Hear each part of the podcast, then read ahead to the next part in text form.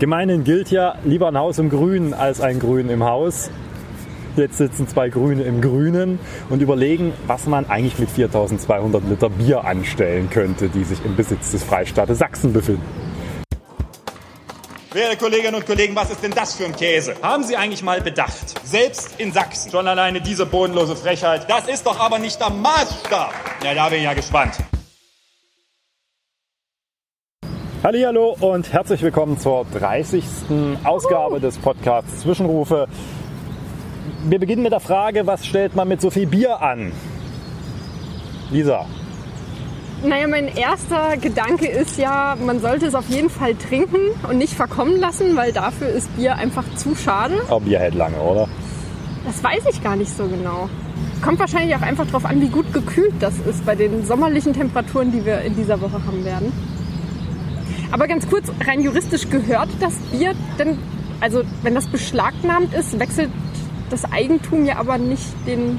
Nee, also es ist jetzt glaube ich nicht so, dass die Polizei damit ohne weiteres eine Betriebsfeier ausrichten könnte oder zur Verbesserung der Staatskasse die Veräußerung anstreben sollte.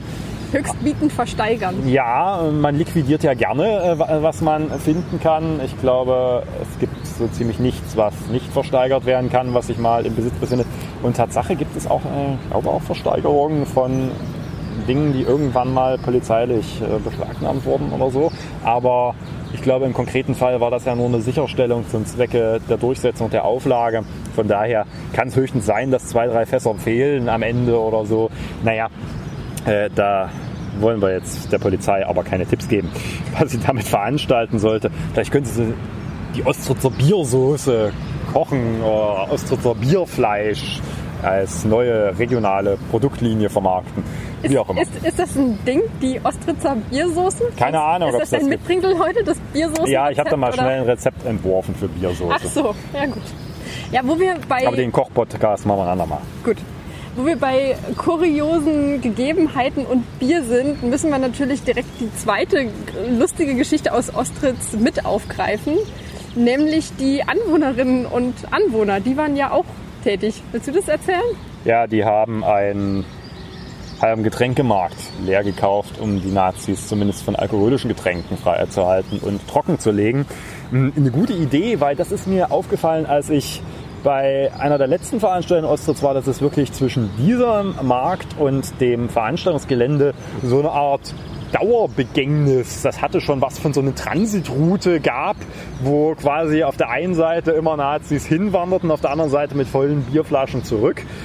Das Problem ist, sie durften sie in der Regel nicht mit ins Veranstaltungsgelände nehmen, was dazu führte, dass sie am nächsten polizeilichen Kontrollpunkt die Flasche öffneten, hinterstürzten, die Flasche abstellten und durchliefen. Naja, ob das eine kluge Idee war, sei dahingestellt. Aber das ist schon ein schicker Move, so erstmal einen halben Getränkemarkt leer zu kaufen. Gleichwohl offensichtlich ja die Bestände größer waren als gedacht, weil man sich offensichtlich auch von Seiten des Getränkehandels darauf eingestellt hatte, dass Kundschaft kommen könnte. Man Ah, kann ja zu Ostritz noch viele Sachen erzählen. Ich glaube, die Einigkeit, ob das nun ein Erfolg war für die Nazis oder keiner, weil weniger als erwartet, da kann man jetzt kräftig drüber streiten. Mm, Entscheidend ist, äh, dass sich in Ostritz wieder gezeigt hat, dass es eben ein starkes bürgerschaftliches Engagement gibt und das eben auch immer wieder dort stattfindet. Und das ist, glaube ich, das, worauf es ankommt, wenn man langfristig auch diesen ja mittlerweile fest etablierten Versammlungs- und Veranstaltungsort der Nazis dort trockenlegen will. Und zwar nicht nur, Im indem man, wahrsten das, Sinne des Wortes. indem man das Bier da wegholt, sondern eben auch dauerhaft deutlich macht, dass äh, man in Ostritz nicht willkommen ist. Und da sind offensichtlich die Ostritzerinnen und Ostritzer sehr beharrlich und das ist gut, weil das momentan, glaube ich, auch eines der leuchtenden Beispiele ist, wie man damit umgehen kann. Wo du gerade sagst, etablierte Strukturen, tatsächlich haben wir ja auch vor einem Jahr schon mal über Ostritz berichtet, als äh, im vergangenen Jahr das Festival dort stattgefunden hat. Folge 5, wenn ich nicht irre, falls man das nochmal nachhören möchte. Und damals haben wir, soweit ich mich erinnere, auch über polizeiliches Verhalten gesprochen. Inwiefern war das denn in diesem Jahr ein Thema? Ja, es gab auch wieder einzelne Verhalten von Polizistinnen und Polizisten, die Anlass zur Diskussion gaben. Hm. Zum einen ein Polizist, der mal wieder Bestickungen an seiner Uniform hatte, allerdings ein Bundespolizist, die in der Nazi-Szene beliebt sind. Das ist natürlich nicht geeignet, dem Anschein entgegenzutreten, dass man hier nicht indirekt noch Sympathien dafür hat. Dann gab es so kleinere Vorfälle, die ja fast schon mittlerweile üblich geworden sind, äh, zu denen besonderen Petitessen dieses Jahres gehörte, dass der Kollege Jallas seinen Abgeordnetenausweis bei der Polizei vorzeigte, um bei einer Kontrolle deutlich zu machen, dass er Mitglied des Landtages ist und die Polizei anschließend wohl eine halbe Stunde brauchte, um diesen Ausweis zu kontrollieren, ob er echt ist. Also ich weiß nicht, ich habe das so ein Abgeordnetenausweis ja auch, was man da an Echtheit überprüfen will. Das steht relativ eindeutig auch drauf, was die Polizei zu tun und zu lassen hat gegenüber Abgeordneten. Und das jetzt auf Echtheit zu prüfen, ist dann echt ein schlechter Witz. Ich hoffe, der Kollege Jallas wendet sich dann nochmal offiziell an den Parlamentspräsidenten, damit dieser nochmal der Polizei erklärt, was das so mit Abgeordneten zu tun hat und wozu diese Plastikkarte da ist. Nicht etwa, um sie irgendwie im Portemonnaie zu versenken, sondern im Zweifel sie auch zu benutzen. Von daher, mh, ja, lustige Geschichte. Äh, haben wir vielleicht noch einen lustigen Spaß, obwohl bei unserem Landtag weiß man auch nie, ob dann am Ende wieder heißt, Herr Jallas, der ja offiziell parlamentsunwürdig ist, nach Auffassung einiger CDUler, sei schon selber schuld, dass man sich ihm gegenüber so verhalten hat. Nun ja, ich bin gespannt, ob das noch Kreise zieht. Meine Unterstützung bei der Durchsetzung seiner Abgeordnetenrechte hat der Kollege. Du grinst auch schon so schelmisch, also ich sehe schon, du hättest da auch tatsächlich deine Freude dran. Ne? Och, ich freue mich auf die nächste Präsidiumssitzung. Ja. Apropos nächste Sitzung. In der vergangenen Woche hat eine andere Sitzung stattgefunden. Und zwar eine vorerst letzte Sitzung, nämlich die des Innenausschusses. Bist du ein bisschen traurig? Wehmütig? Beim Innenausschuss besteht immer hohe Wahrscheinlichkeit, dass die vermeintlich letzte Sitzung nie die letzte Sitzung war. Es besteht also noch Hoffnung das, für dich? Äh, ja, Hoffnung, Furcht oder äh, einfach nur die realistische Annahme, dass der Innenausschuss vielleicht doch nochmal zusammentreten könnte. Ich glaube, in der, dieser Legislatur waren es dreimal innerhalb der Sommerpause, dass der Innenausschuss dann doch noch zusammengerufen wurde. Von daher kann man sich da nie sicher sein, ob man den ein oder anderen Kollegen oder Kollegin nochmal sehen darf oder muss, je nachdem, wer es gerade so ist.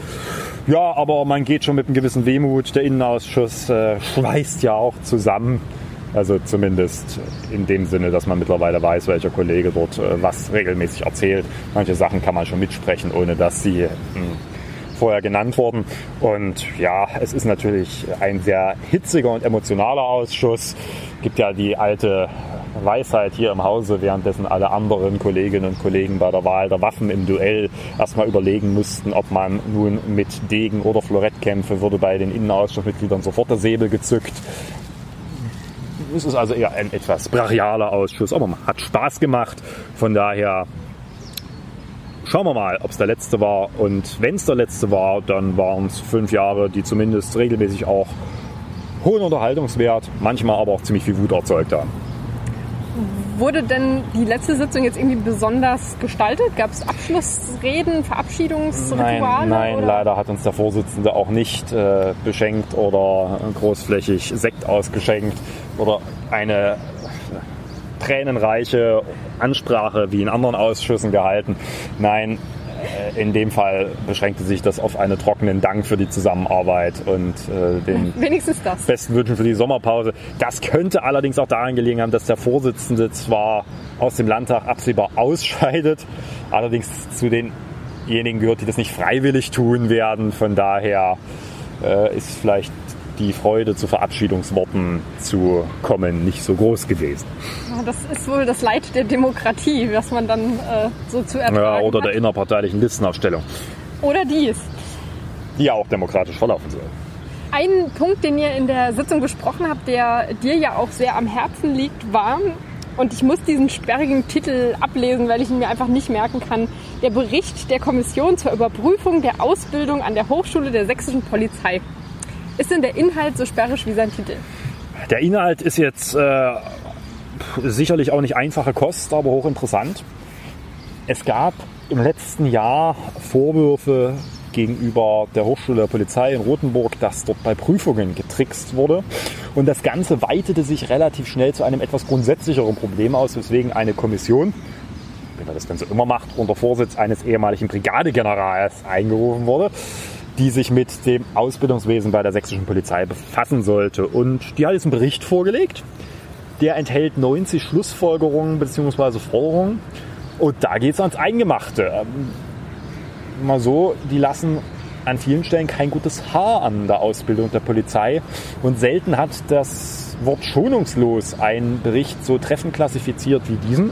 Und von daher haben wir gesagt, das muss dringend im Innenausschuss diskutiert werden, wie man mit diesem Bericht und den Schlussfolgerungen jetzt umgeht. Denn das Innenministerium hat erstmal ein bisschen versucht, das runterzukochen. Wir setzen jetzt erstmal ein paar Forderungen, nämlich nur sechs um und über den Rest diskutieren wir. Sicherlich muss auch nicht jede Forderung da umgesetzt werden. Da stehen auch Sachen drin, die auch ich nicht teile. Aber Vieles davon lohnt zu diskutieren, weil meines Erachtens in der kommenden Legislaturperiode eine grundsätzliche Diskussion über die Ausbildung der Polizei führen müssen. Die Ausbildung ist der Schlüssel zu einer guten Polizeiarbeit. Was ich dort verreise, kriege ich nie wieder eingefangen. Und deswegen brauchen wir wirklich eine grundsätzliche Debatte darüber, wie stellen wir uns Ausbildung der Polizei vor, wie stellen wir uns eigentlich Polizistinnen und Polizisten vor, die nach der Ausbildung kommen. Also so eine Debatte über eine neue Polizeikultur in Sachsen, beispielsweise über Frage, bilden wir nicht viel, viel stärker Polizistinnen und Polizisten, was die juristischen Sachen angeht, also Polizeirecht, aber Grund- und Menschenrechte, an staatlichen Universitäten mit aus durch Juraprofs und nicht durch Polizeilehrer? Oder fördern wir interkulturelle Kompetenz stärker bei der Polizei? Und wie, wie gehen wir eigentlich mit der Verinnerlichung von Fehlerkultur in der Polizei um? Ein Thema, was man in der sächsischen Polizei nie genug thematisieren kann. Und das sind Debatten, die wir jetzt brauchen. Und wir haben jetzt gesagt, okay, wir wollen jetzt erstmal regelmäßig darüber informiert werden im Innenausschuss, auch in der kommenden Legislaturperiode, weil wir das für ein so wichtiges Thema halten. Antrag ist wie immer abgelehnt worden. Da stand nur drin, dass die berichten sollen, nichts anderes. Auch das ist abgelehnt worden. Wie war denn die Reaktion? Also man kann ja aus dieser Ablehnung des Antrags gegenüber schon erschließen, die waren wohl nicht sehr begeistert, aber was hattest du denn so für einen Eindruck? Wie haben die denn reagiert? Also generell die Innenexperten in der Koalition hat das jetzt auch nicht freudig zurückgelassen, dieser Bericht, weil vieles von dem, was da drin steht, insbesondere zur Rolle der Ausbildung in der Polizei, wo der Bericht zum Schluss kommt, dass das eigentlich ein vollkommen abgekapseltes System ist, was mit der Polizei als Institution viel zu wenig zu tun hat und auch dort so wahrgenommen wird, als wäre das irgendwie so ganz weit entfernt, dass in dem Bereich eben sehr viel im Argen liegt dadurch, weil es überhaupt keine Wahrnehmung gibt, dass es zwischen Ausbildung und Polizeidienst einen Zusammenhang gibt. Interessant, dass man das nicht wahrnehmen kann. Und zum anderen, weil auch viele Dinge zur technischen Ausstattung der Polizei dort drin. Also der Bericht schreibt auch äh, lange äh, nicht mal ein Minimum an Computertechnik und beispielsweise funktionierendes Internet an Polizeihochschulen verfügbar ist, braucht man sich auch keine Gedanken über moderne Ausbildungssystematiken zu machen. Und was ich glaube auch viele noch äh, durchaus nicht, ich will nicht sagen mitgenommen, aber durchaus nochmal bestätigt hat, weil man das Gefühl ja regelmäßig hat, dass eben in der Polizeiausbildung die Charakterbildung des Bürgers oder der Bürgerin in Uniform im Polizeidienst eigentlich eine viel zu geringe Rolle spielt. Also dass so diese Polizeikulturfragen, Leitbild Polizei, innere Führung in der Polizei nahezu, ja, vielleicht bestenfalls noch irgend so ein Randdasein fristen, aber mehr nicht. Und das ist genau den Punkt, wo man ran muss. Und von daher war es durchaus die Akzeptanz auch in der Koalition, man muss was tun, aber natürlich das große Vertrauen in das Innenministerium, die machen das schon alles selber, deswegen braucht man uns als Landtag nicht. Ist klar. Lustig, die sagen, wir immer wieder, man muss ja nichts beschließen, was das Ministerium sowieso schon macht. Ich habe im Ausschuss den Kollegen den Tipp gegeben, sie sollen das mal mit ihren Sozialis in der Koalition bereden, weil die stellen regelmäßig im Landtag Anträge, dass die Staatsregierung Berichte fertigen soll zu Dingen, die man schon längst offensichtlich erstellt hat. Da kann man dann auch fragen, warum es dort notwendig ist und hier nicht. Ich glaube, es hätte uns gut getan, da auch öffentlich sichtbar als Ausschuss nachzufassen, weil es eben ein so sensibles und so ungemein wichtiges Thema ist. Und insgesamt, das darf ich noch mal sagen, ließen sich große Teile der Feststellung dieses Berichts dann doch so, als hätte man aus dem grünen Wahlprogramm abgeschrieben, obwohl das sicherlich Leute waren, die über diesen Verdacht erhaben sind. Von daher sollte man spätestens dann mal tätig werden, wenn es einen so breiten Konsens über Ausbildungsfragen gibt. Heißt für Grüns, es bleibt spannend und es gibt viel, für das es zu kämpfen lohnt? Ja, also nach der Wahl wird das definitiv, egal in welcher Konstellation, äh, ein Riesenthema werden müssen. Nichts ist wichtiger als Polizeiausbildung und da muss man mehr tun als in der Vergangenheit. Na, das ist doch auch eine schöne Überleitung, um vielleicht aufzulösen, warum wir denn heute in so einer hintergrundträchtigen Kulisse aufnehmen. Äh, lass mich raten, mein Büro ist zu warm. Auch. Vielleicht sollten wir das einfach die nächsten Sommermonate über so beibehalten. Nun ja, wir haben ja in der letzten, zum, zu Ende der letzten Folge schon angedeutet, dass wir das hier jetzt testweise mal probieren. Wir sitzen am schönen Zwingerteich und lassen uns inspirieren. Ja, warum der Spaß? Wir haben uns überlegt, Weil wir es können. auch, weil wir halt mal Grüne sind, ne? passt halt gut ins Bild. Wir haben uns überlegt, dass es für den Wahlkampf doch ganz schön wäre, euch an diesem Podcast teilhaben zu lassen. Und euch da, falls ihr denn da Interesse dran habt, auch mitwirken zu lassen, im Sinne davon, dass ihr Fragen stellen könnt. Und um das Ganze mal zu testen, wie das denn so klappt mit Außenkulisse und so weiter. Also wir machen dann irgendwann mal so Live-Podcasting. Wir sind gespannt. Und wo wir so beim Thema Wahlkampf sind, magst du uns vielleicht mal erzählen, was Wahlkampf denn so bedeutet? Also für dich als Abgeordneter, der wieder in den Landtag einziehen möchte, der auf der Liste sehr weit vorne steht und als Direktkandidat für den Wahlkreis 41, also im Dresdner Norden, antritt. Was bedeutet Wahlkampf und inwiefern ist Wahlkampf für dich jetzt schon spürbar? Wahlkampf bedeutet noch weniger Schlaf, noch unsteteres Essen, Noch mehr Kontakt mit Menschen. noch mehr Kontakt mit Menschen. Das ist wichtig, weil Sinn des Wahlkampfs, habe ich mal gehört. Hm, Ja, was bedeutet Wahlkampf? Wo sind wir jetzt gerade? Ich könnte jetzt was zur Wahlkampfstrategie und wo wir stehen und so weiter erläutern. Äh, wahrscheinlich mäßig spannend. Und die Dinge, die spannend sind, verrate ich natürlich nicht. Weil wir gehen natürlich davon aus, dass die CDU mithört bei diesem Podcast. Ganz bestimmt. Ja, wir sind jetzt so am Übergang zur heißen Phase des Wahlkampfs. Das ist so eine etwas schwierige Lage immer. Da sind die Konzeptionierungsphasen vorbei. Die beginnt man teilweise schon Jahre vorher. Bei Landtagswahlkämpfen jetzt ein bisschen später. Da stehen die Kampagnen, da weiß man, wo man hin will. Aber trotzdem sieht noch keiner so richtig, dass Wahlkampf ist, weil es hängen noch keine Plakate, es gibt noch nicht viele Veranstaltungen. Das merkt man dann auch regelmäßig, wenn man die Leute fragt, sagt mal hier am 1. September Landtagswahl. Äh, Landtagswahl. Äh, ja, ungefähr so ist dann die meisten Reaktionen. Es wurde ja auch gerade erst gewählt, woher sollen Ja, die Leute äh, wissen, dass jetzt schon wieder eine Wahl Man ansteht. sollte auch grundsätzlich nie zu viel wählen. Das, äh, mit der Demokratie, nein. Im Ernst. Also die Wahrnehmung ist noch nicht da deswegen. Also die richtig heiße Wahlkampfphase beginnt dann, wenn wirklich die Plakate hängen und so spürbar die Kampagnen auch laufen. Wann kommt das? Also Ja, das sind so fünf, fünf, sechs Wochen vor der Wahl, je nach Stadt. Und jetzt sind wir in so einer Zwischenphase, wo man quasi den letzten Feinschliff anlegt. Terminplanung, wo ist man wann? Wann schiebt man den äh, Kandidaten Lippmann an zu welchem Feuerwehrfest äh, im Wahlkreis? Oder lässt man welche Veranstaltung mit welchen Bundespromi organisieren oder eben auch nicht? Da sind wir jetzt quasi im Feinschliff. Und das Ergebnis werdet ihr dann vor allen Dingen im Wahlkreis 41 Dresden 1 sehen können, weil dort trete ich ja als Direktkandidat an in einer denkbar spannenden Konstellation, weil der Gegenkandidat ist Christian Hartmann, Fraktionsvorsitzender der CDU, mein alter innenpolitischer Sprecherkollege. Da vermisse ich ihn in der Tat zumindest als gewisser Sparringspartner. Hätte er mal bleiben sollen, dann hätte er sich auch nicht äh, in Bezug auf Koalition oder Zusammenarbeit mit der AfD so unglücklich geäußert, wie er es getan hat. Also in der Tat trete ich dagegen jemand an, der dann bisher nicht die notwendige Klarheit besessen hat. Scheint es ein bisschen besser zu werden, nachdem man sich jetzt auch zu den sachsen-anhaltinischen AfD Gedankenspielen der CDU dort äußern musste. Aber insgesamt daher auch ein sehr absehbar zugespitzter Wahlkampf zwischen uns beiden. Mal gucken, Ausgangslage ist Tatsache gar nicht mehr so schlecht, wie man noch vor Jahren dachte.